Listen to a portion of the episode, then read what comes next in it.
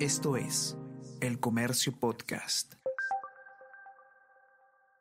Hola, hola, ¿cómo están? Buenos días, espero que hayan amanecido bien. Está con ustedes Ariana Lira y hoy tenemos... Tenemos que hablar con Ariana Lira.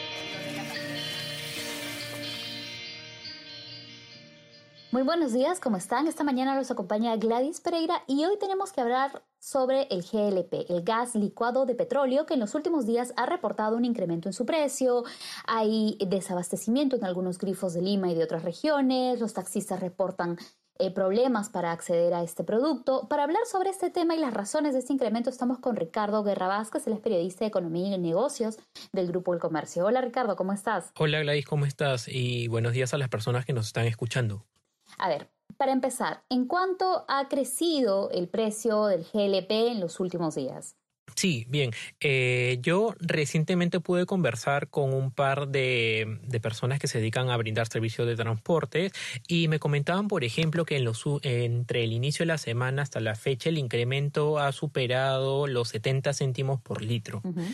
Esto impacta de manera considerable por lo mismo de que eh, hay todo un esquema de desabastecimiento que ha ocasionado esta alza de precio y en consecuencia también que veamos eh, diferentes fotografías y videos en donde hay largas colas en la capital, pero hay que tener en cuenta que este problema también se extiende a lo largo del país. Claro, ¿Y, a qué se debe? Que es la principal pregunta. ¿Esto tiene que ver con eh, algún factor eh, que sea solamente en, Perú? ¿Es a nivel internacional? ¿Qué, ¿Qué, es lo que está ocurriendo con el GLP?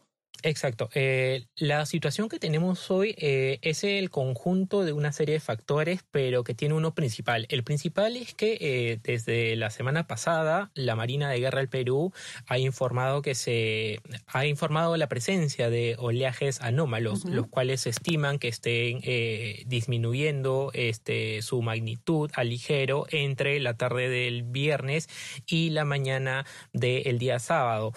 Lo que ocurre es que esta condición climatológica eh, impide el desembarque del producto que es importado. Eh, para tener en cuenta la, relevancia de este desembarque, eh, expertos en el rubro nos señalan de que la producción nacional solo abastece a poco más del 70%, es decir, hay alrededor del 30% que responde netamente al producto importado. Entonces, para para tener en cuenta este, la magnitud de este problema, es, eh, se debe añadir de que desde la semana pasada, desde inicios de la semana pasada, es que estos buques están esperando este, que, los, que las condiciones climatológicas sean favorables para que puedan efectuar este desembarque. Eh, a la fecha, lo que estamos viendo, por ejemplo, es un desabastecimiento, pues la producción nacional no, alcanza, eh, en, en este caso para la demanda, e incluso el stock de almacenamiento que se tiene este, se ha gastado. Estos dos últimos factores, por ejemplo, la falta de producción en el país, la, falta de producción nacional de gas natural, que es el componente principal del GLP, eh, es insuficiente, como te comentaba hace unos minutos, y a esto se suma también la falta de capacidad de almacenamiento. Entonces nos encontramos en una situación en la cuales eh, eh, este producto cada vez es más escaso.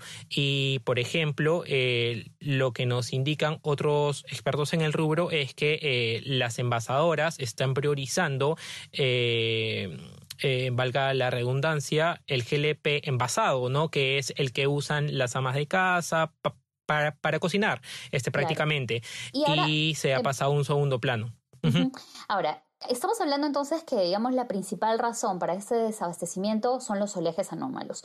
Sabemos que los oleajes anómalos no son un fenómeno exclusivo de julio del 2021. De hecho, todos los años y hay temporadas en las que la Marina de Guerra del Perú, a través de la Dirección de hidrografía siempre reporta eh, oleajes anómalos. Por ejemplo, se ha cerrado eh, también algunos vacunatorios en la Costa Verde. Hay más de 100 puertos cerrados en todo el Perú. Pero, como repito, no es algo que ocurra... Eh, o sea, que ocurra de la nada. Ya hay un seguimiento que se le está haciendo, ya de advertencia a las autoridades.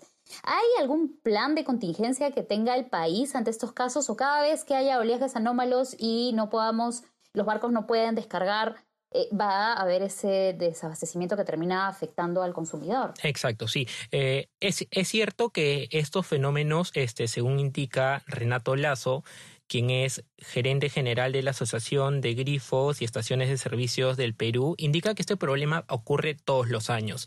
En esta línea, por ejemplo, Felipe Cantuarias, quien es presidente de la Sociedad Peruana de Hidrocarburos, ha señalado de que eh, eh, si bien es cierto, esto ocurre todos los años, no lo sentíamos en esta magnitud porque no se combinaban estos tres factores que te señalaba, ¿no?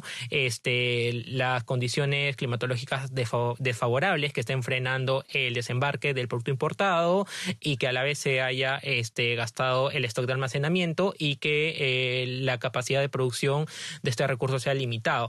Entonces, eh, la crítica en este sentido de ambos expertos es que este el país ha hecho muy poco por, eh, por brindar las características en el escenario para promover la inversión la inversión privada, que en este caso impulse proyectos para poder elevar este, eh, la producción de este recurso. Y en esta línea, por ejemplo, también se habla de que tenemos una política energética que apunta a masificar el gas natural y que, haya, que eh, cuyo recurso ha llegado en el 2015, pero a la fecha no tiene avance. Esta, por ejemplo, es la principal crítica del de, señor Lazo, quien es el representante de la Asociación de Grifos y Estaciones de Servicios del Perú. Ahora, ¿por qué debería importarnos eh, tanto el incremento del GLP? A veces solamente vemos, por ejemplo, en las fotos, en videos, colas de taxistas o de personas que tienen automóvil eh, que, no consiguen em, eh, este combustible en los grifos. Pero entiendo que no solamente son ellos los afectados, sino que es una cadena que termina perjudicando a todos. ¿Cómo,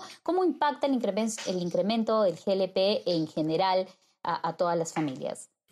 Bueno, eh, el principal eh, este, factor de impacto, como te decía, es que este, te puede afectar con, con, con, lo que es el GLP envasado, ¿no? que es necesario para cocinar. Hoy, hoy se está priorizando, pero se sabe de que cada día que pasa y, y, las condiciones climatológicas este, desfavorables no ceden, hay menos recursos, con lo cual está subiendo el incremento.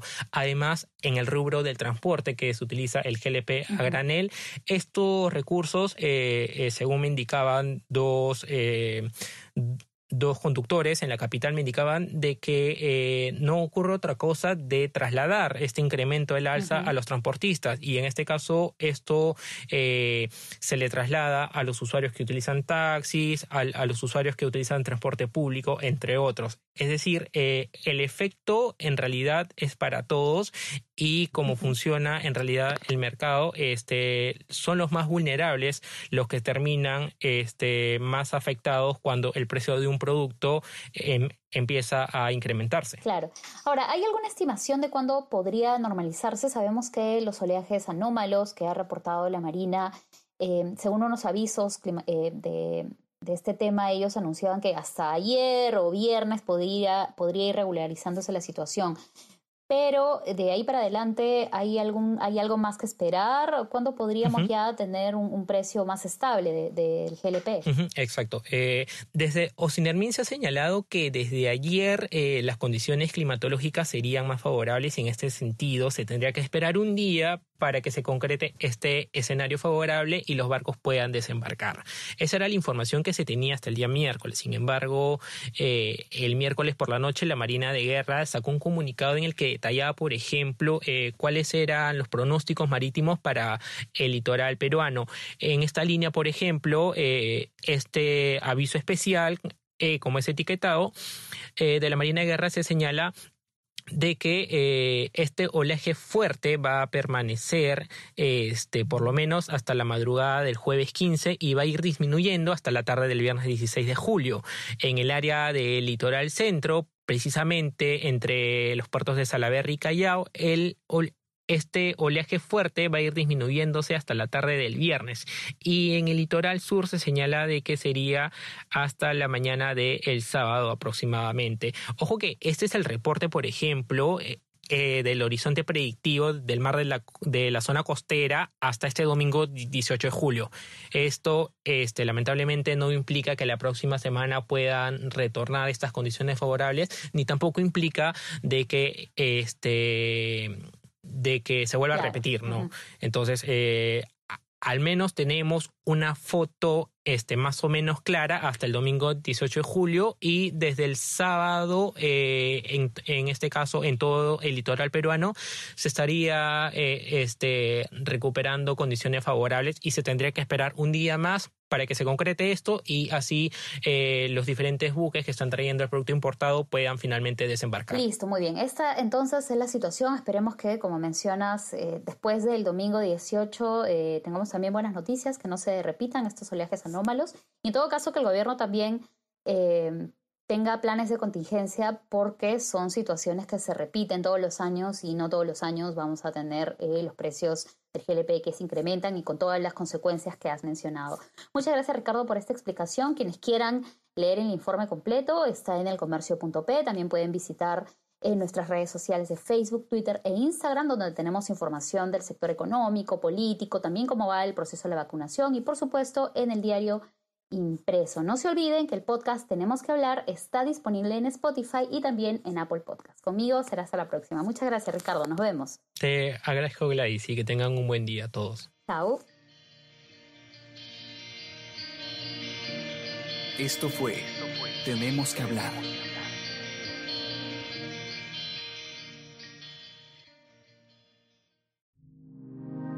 El Comercio Podcast.